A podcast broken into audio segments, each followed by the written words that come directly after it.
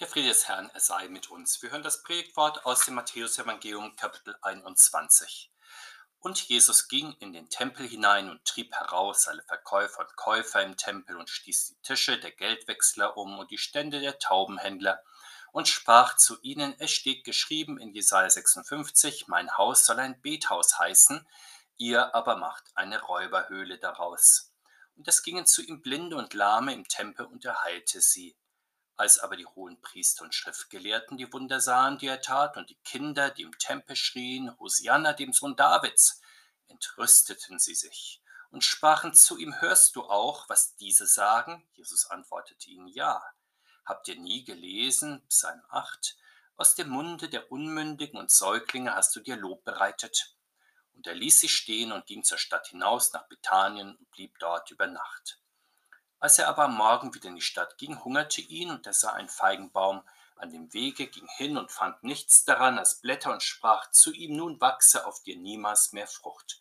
Und der Feigenbaum verdorrte sogleich. Und als das die Jünger sahen, verwunderten sie sich und fragten, wie ist der Feigenbaum so rasch verdorrt? Jesus aber antwortete und sprach zu ihnen, wahrlich, ich sage euch, wenn ihr Glauben habt und nicht zweifelt, so werdet ihr nicht allein Taten wie die mit dem Feigenbaum tun, sondern wenn ihr zu diesem Berge sagt, heb dich und wirf dich ins Meer, so wird's geschehen. Und alles, was ihr bittet im Gebet, wenn ihr glaubt, so werdet ihr es empfangen. Der Herr segne diese Worte an uns. Amen.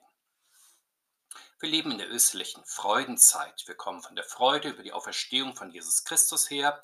Wir haben zwei weitere große Feste vor uns, das Fest der Himmelfahrt und der Geistausgießung und an allen großen Jesusfesten, vor Weihnachten, vor Ostern und auch jetzt vor Himmelfahrt und Pfingsten, steht das Evangelium vom Einzug Jesu.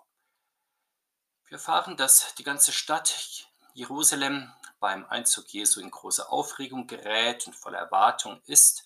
Sie spürt, dass nun nicht nur ein Mann Gottes, ein Prophet in ihrer Mitte ist, sondern es liegt in der Luft, dass der verheißene Retter nun da ist. Wir hören weiter, wie Jesus das Haus Gottes reinigt von allem, was dort nicht hingehört. Dann heilt er Menschen und erfreut sich am Lobgesang der Kinder und wehrt die unberechtigten Anschuldigungen der Pharisäer, der Hohenpriester und Schriftgelehrten ab. Was genau entfernt Jesus aus dem Gotteshaus? Es sind die Käufer und Verkäufer, die Geldwechsler und Taubenhändler, die sich im Tempelvorhof breit gemacht haben und das Gotteshaus zu einem Kaufhaus umfunktioniert haben. Jesus sagt noch genauer, sie haben das Gotteshaus zu einer Räuberhöhle gemacht, in der die bedürftigen Seelen ausgeraubt werden, statt vom gegenwärtigen Herrn mit reichem Segen beschenkt zu werden. Jesus richtet im Gotteshaus den rechten Gottes- und Gebetsdienst wieder her, so wie er sein soll und wie er Gott gefällt. Der rechte Gottesdienst, das echte Fest zu Ehren Gottes, das besteht darin, dass Menschen durch den anwesenden Herrn geheilt werden und dann Gott aus ganzem Herzen loben und danken. So geschieht es damals im Tempel, so geschieht es heute in unseren Gottesdiensten. Der Herr Jesus ist mitten unter uns, er bereitet sein Haus und uns für seine heilsame Gegenwart und dann möchte er, dass wir ihn im Glauben aufnehmen, ihm danken und vertrauensvoll zu ihm beten. Damit das möglich ist, ist es auch heute nötig, dass er im Gottesdienst zunächst alle Geschäftigkeit aus unseren Herzen vertreibt. So geschieht es ja auch in der Gottesdienstordnung, wenn wir am Anfang im Konfitior unsere Lasten vor Gott ablegen.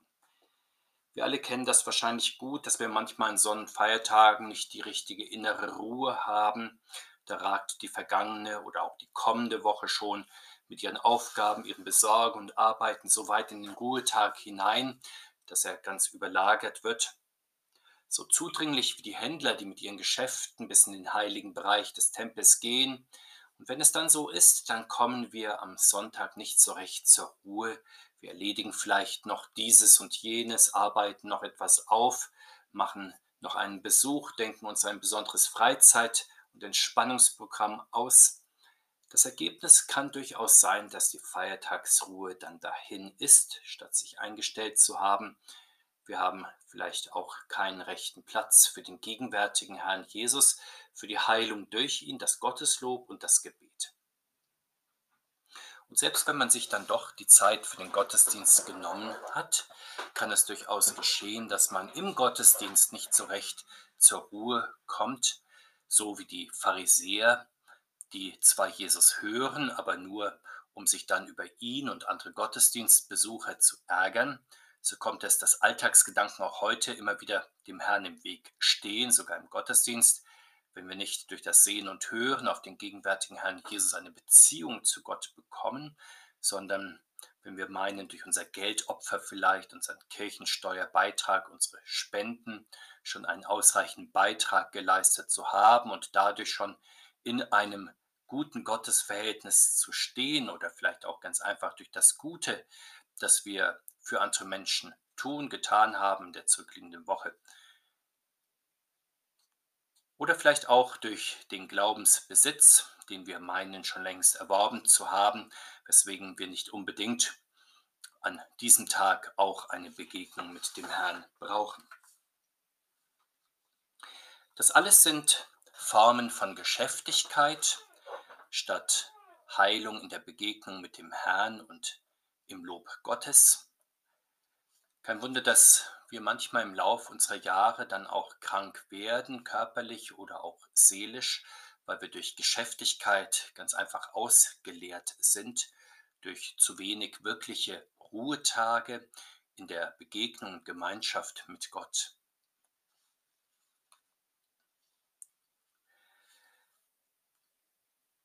Das kommt, wenn wir nicht der Ordnung Gottes den nötigen Raum einräumen, die als gute Ordnung für unseren Körper und unsere Seele, die Gesundheit unseres Körpers, unserer Seele gedacht ist und die mindestens einen Tag der Woche für das Lob Gottes, für das ihn preisen und singen vorsieht. Das hat sich ja kein Mensch ausgedacht. Das ist ganz praktisch wäre, einen Tag der Woche für Gott, für die seelische Erhebung aufzuheben. Das Recht hat sich das nicht die Kirche ausgedacht, das hat sich ja Gott so ausgedacht, weil es der Mensch so braucht, um körperlich und seelisch stabil zu sein und zu bleiben. Er will deswegen von dem Menschen an einem Tag der Woche gelobt und besungen werden.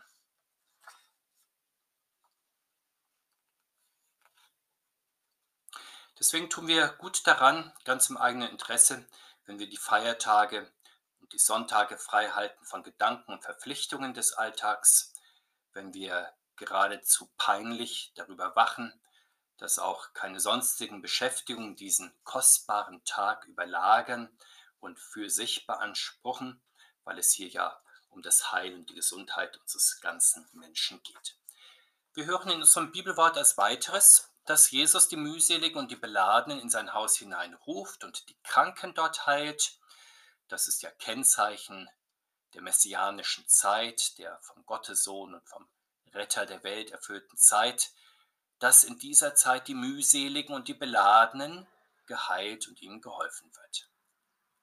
Das ist nun nicht nur so zu verstehen, dass Jesus für irgendwelche Blinde und Lahme dagewesen ist, die es damals sozusagen zufällig im Gotteshaus gegeben hat, oder dass er irgendwie allgemein für die Außenseiter und zu kurz gekommenen da wäre, zu denen wir selbst aber nicht gehören. Nein, der Herr Jesus ist im Gotteshaus für dich und mich in unseren besonderen Schwächen und Bedürftigkeiten da und deswegen richtet er ja den Feiertag und den Gottesdienst ein, damit wir ihn, den Arzt unserer Seelen, antreffen und heil werden an Leib und Seele. Deswegen lädt er uns Sonntag für Sonntag in sein Haus und sagt, kommt her zu mir, die ihr mühselig und beladen seid, ich will euch erquicken.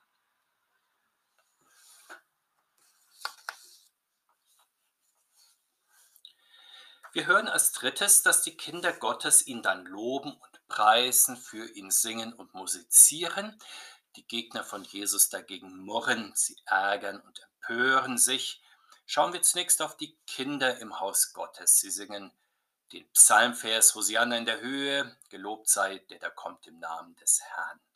Damit singen sie ja nicht nur ein Choral oder ein schönes geistliches Lied, uns wird sogar berichtet, dass sie schreien und damit ist nicht gemeint, dass sie beim Singen sozusagen kreischen, sondern es ist gesagt, dass sie die Wunder von Jesus sehen und davon dann vollkommen ergriffen und begeistert sind und spontan und angemessen darauf reagieren, indem sie aus ganzer Seele, mit ganzem Herzen voller Kraft das Lob Gottes singen. Wir kennen das ja gut von Kindern, wenn sie etwa im Kindergarten oder in der Schule, bisweilen auch im Präparanten- und Konformantenunterricht, dann Jesus Christus in seinen Wundern begegnen, ihm singen und sie tun das dann oft erstaunlicher und bewegender Hingabe und Leidenschaft, nicht unbedingt auch in musikalischer Perfektion, aber mit Inbrunst, manchmal mit durchaus mehr Unbekümmertheit und Freude am Gotteslob, als das bei Erwachsenen der Fall ist. Jesus verweist hier auch auf den tieferen Grund dessen hin.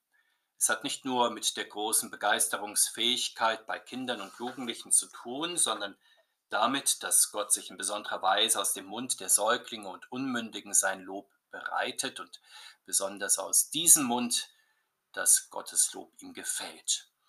Wieso aber legt Gott zunächst den Kindern und Jugendlichen sein Lob in den Mund? Der christliche Geist ist ja der Geist der Kinder Gottes. Ihnen gehört das Reich Gottes.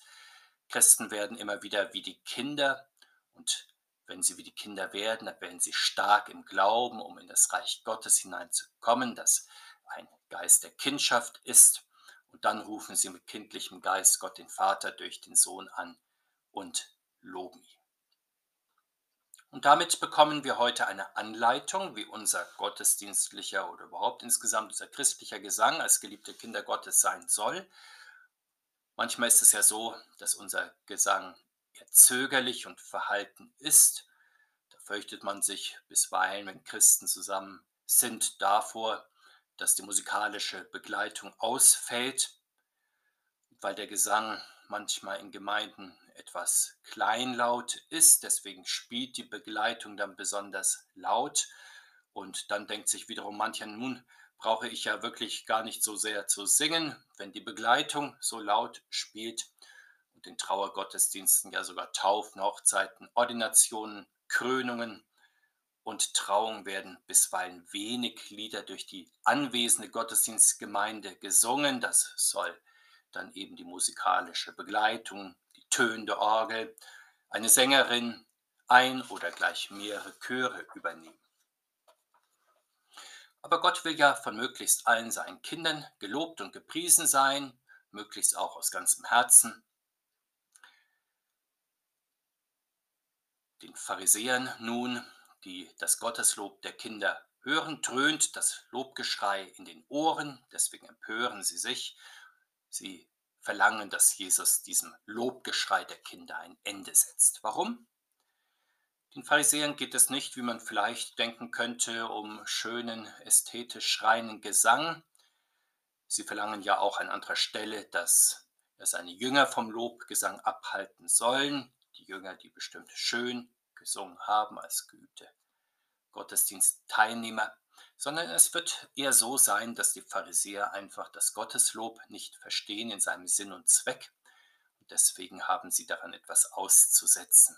Das kommt durchaus ja immer wieder auch in Gemeinden heute vor, etwa wenn ein Chor seinen Auftritt hatte oder die Orgel spielte oder sonst ein Solist oder jemand laut gesungen hat oder Gottesdienstbesucher auch nur auf die Liedauswahl eines Gottesdienstes blicken, dann hört man immer wieder Kommentare, als würde im Gottesdienst die Musik nicht zu Ehren Gottes gemacht und dann auch ein persönlicher Ausdruck des Gotteslobes durch die Gottesdienstteilnehmer oder die Musizierenden sein, sondern als wäre auch die gottesdienstliche Musik Musik für ein zahlendes Publikum, das nun durchaus ein Recht hat zu Lob oder eben auch zu Kritik.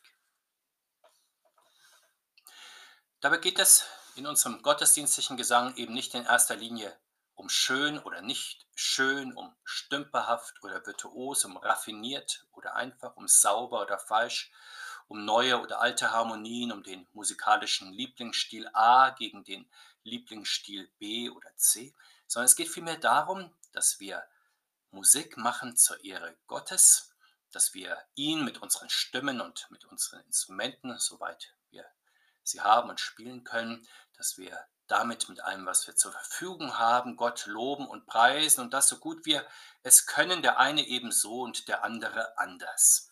Jesus machte es ja in seiner Entgegnung auf die Pharisäer schön deutlich, dass sogar das Glucksen und das Stammeln und Rufen der Säuglinge ein Lobgeschrei in den Ohren Gottes ist. Natürlich auch nicht weniger das Zwitschern der Vögel. Und wer Ohren hat zu hören, der vernimmt sogar, dass die Himmel die Ehre Gottes erzählen und die Himmelsfeste das Werk seiner Hände verkündet, dass ein Tag es an den anderen weiter singt und eine Nacht an die nächste. So ist also die ganze Welt voll Jubelgesang über die wunderbaren Werke Gottes und ein Lob auch der Herrlichkeit Gottes insgesamt. Und wenn nun wir Menschen verstummen würden, so würden doch am Ende sogar die Steine Gott preisen und loben, so sagt es Jesus einmal im Lukas-Evangelium. So wird uns heute also neu gesagt, dass es unsere Aufgabe, unser Amt als Kinder Gottes ist, Gott zu loben und zu preisen. Gott loben, das ist unser Amt, so heißt es in einem Liedvers. Da wendet vielleicht manch einer ein, was aber ist mit denen, die eben nicht singen oder musizieren können. Darauf wäre zu sagen, dass es im Grunde gar keinen Menschen gibt, der Gott nicht loben kann, denn brummen kann man ja zu jedem Lied. Auch das ist ein Lob Gottes. Und außerdem gibt es noch einen weiteren wichtigen Lobpreis, den jeder Mensch, der sprechen kann, übernehmen kann, ganz gleich wie dann die Singstimme ist oder die weiteren musikalischen Fähigkeiten. Und das ist einfach das mutige und freimütige Bekenntnis des, des Mundes.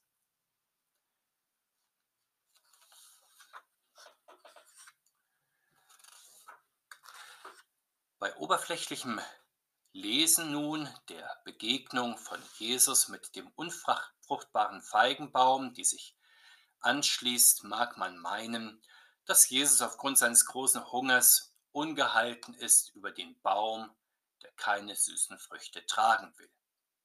Und die dann in einer affektiven und unbedachten Regung des Zornes verflucht und im Grunde in unangemessener Weise seine überlegene Kraft an ihm auslässt.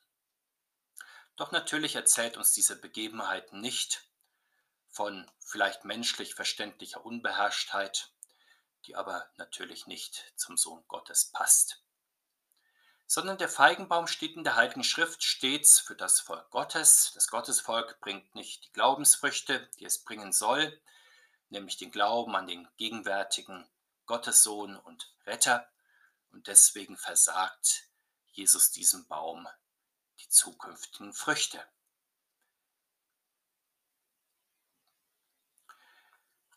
Wenn er feststellt, dass der Baum, den er hegt und pflegt und den er fürsorglich bemüht ist, zu dem er kommt, als der gute Gärtner, dass dieser Baum trotz seiner Mühen den Daseinszweck verfehlt und keine Frucht bringt, da kalkuliert er nüchtern er will nicht, dass ein unfruchtbarer Baum dem Boden die Kraft raubt, und es ist logische Konsequenz, dass ein Baum verdorrt und tot ist, der nicht das tut, wozu er da ist, nämlich zu treiben, zu blühen und Früchte zu tragen und seinen Samen weiterzugeben.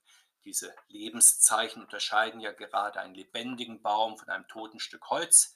Fallen diese Lebensregungen nur weg, so ist offenkundig, dass ein Baum schlicht zum Brennholz geworden ist. Jesus stellt also autoritativ sozusagen den geistlichen Todeszeitpunkt des Baumes fest und setzt richterlich fest, dass das nicht nur für den Moment gilt, sondern dann auch für die Zukunft. Dieser Baum hat keine lebendige Gegenwart und deswegen auch keine entsprechende Zukunft. Dieses richterliche Urteil von Jesus Christus nun bezieht sich nicht nur auf das alte Gottesvolk, das den gegenwärtigen Retter nicht erkennen und nicht an ihn glauben wollte, dieses Wort ist vom Herrn auch als Warnung in die Christenheit hineingesprochen. Der Herr sucht die Glaubensfrucht ja auch von uns Christen. Findet er sie nicht, so kann es durchaus sein, dass ihm nichts anderes übrig bleibt, als auch bei christlichen Gemeinden und Einzelpersonen den geistlichen Todeszeitpunkt festzustellen und das vielleicht dann nicht nur für den Moment, sondern als Richter der Leben und der Toten durchaus auch für die Ewigkeit. Als Christen verspüren wir ja auch durchaus immer wieder diesen Ernst des Glaubens. Und das zeigt sich daran, wie wir als Einzelpersonen, aber auch als Gemeinden von Zeit zu Zeit immer wieder unruhig im Gewissen werden. Und so wie die Blumen dann bei den ersten Sonnenstrahlen des Frühlings anfangen zu treiben, so treibt es dann uns Menschen und Christen im besten Fall angetrieben durch den Heiligen Geist immer wieder zum Sehen und Hören auf den Herrn und zum Tun des Guten. Und dann beginnen wir vielleicht sogar rastlos zu werden. In solchen Blütezeiten gibt es auch in den Kirchengemeinden bisweilen manchen frischen Trieb im Gemeindeleben und manche diakonische Aktivität. Allerdings in diesen Blütezeiten der Betriebsamkeit können die christlichen Früchte bisweilen auch sehr äußerlich verstanden werden, sodass vielleicht gar kein rechter Segen auf ihnen liegt, weil es zu wenig Früchte des Glaubens an Jesus Christus sind. Auf diese Gefahr weist einmal der Herr in der Johannes-Offenbarung hin, wenn er der Gemeinde in Sardes ausrichten lässt, ich kenne deine Werke, du hast den Namen, dass du lebst und bist. Damit beschreibt der Herr ja das Phänomen von geistlichen Scheinblüten bzw. von äußerlich glänzenden Früchten des christlichen Lebens, die aber innerlich hohl sind, also nicht gefüllt durch den gegenwärtigen Herrn, nicht durchdrungen und durchatmet durch den Glauben an ihn.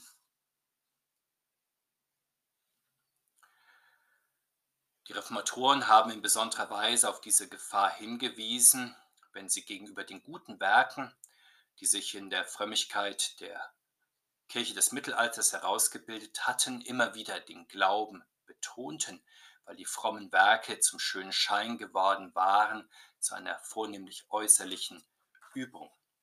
Und gegen diese selbsterdachten Werke der Frömmigkeit oder der Humanität stellte die Reformation dann die Glaubensfrüchte, die aus dem Geschenk des gerechtfertigten Glaubens hervorgehen, sowie die guten Früchte gleichsam von selbst aus dem guten Baum hervortreiben. Und Jesus Christus bestätigt in unserem Evangelium, dass es bei den christlichen Früchten um Früchte des Glaubens geht, wenn er auf die Frage der Jünger nach dem Wunder des verdorrten Feigenbaumes auf den Glauben verweist und sagt, wenn seine Jünger glauben, haben und nicht zweifeln, können sie sogar zu einem Berg sagen, heb dich und wirf dich ins Meer und es geschieht. An welche bewegenden, weltbewegenden Glaubenswerke genau denkt der Herr hier sicherlich nicht an weltkonforme Werke, denn er verweist die Seien ja auf sein Wort und seinen Glauben. Er verweist auf Wunder des Glaubens, die nicht welt- und vernunftkonform sind, sondern die sogar der Logik und den Gesetzmäßigkeiten dieser Welt widerstreben, wenn eben Christen sozusagen, sozusagen auch zum Berg sagen können, heb dich und wirf dich ins Meer und es geschieht. Das ist so wunderbar, wie wenn Jesus Christus Mensch wird, aufersteht und in den Himmel fährt, so wunderbar, wie wenn er in der Mitte seiner Gemeinde ist und in seinem Wort und Sakrament an seiner Gemeinde handelt. Das ist so wunderbar, wie er diese vergehende Welt überwindet und einen neuen Himmel und eine neue Erde schafft. Auf solche wunderbaren Glaubenswerke also verweist der Herr die Seinen. Sie sollen sich nicht in erster Linie immer besser mit der Welt vernetzen, immer größeren Konsens mit der gesellschaftlichen Mehrheit herstellen, um bleibend am gesamtgesellschaftlichen Wohlstand teilzuhaben, sondern sie sollen immer tiefer eintauchen in den Glauben an den in seiner Gemeinde gegenwärtigen Herrn. Sie sollen auch in das Gebet immer tiefer eintauchen. Sie dürfen im Beten, im Glauben alles von ihm, dem gegenwärtigen Herrn des Himmels und der Erde, dem Retter und Heiligmacher, gewiss erwarten und dann auch gewiss empfangen. Und damit ist das Geheimnis des christlichen Gebets beschrieben. Es ist sich seiner Erfüllung absolut gewiss. Nicht weil der Glaube der Christen so zweifelsfrei wäre, der Glaube hat ja keine Kraft in sich selbst, sondern seine Kraft liegt im Herrn Jesus. Auch das Gebet der Christen ist nicht an sich ein besonderes Glaubenswerk, etwa vielleicht durch seine Länge, durch seine Intensität oder seine besondere Wortwahl. Der christliche Glaube und das christliche Gebet hängen vielmehr am Sohn Gottes Jesus Christus. Er ist der, dessen Gnade nicht von den Seinen weicht, auch wenn Berge weichen und Hügel hinfallen. Und dieser Glaube an den Herrn, das ist der Glaube, der durch den Herrn Berge versetzt. Der Friede des Herrn, er sei mit uns heute und alle Tage und in Ewigkeit. Amen.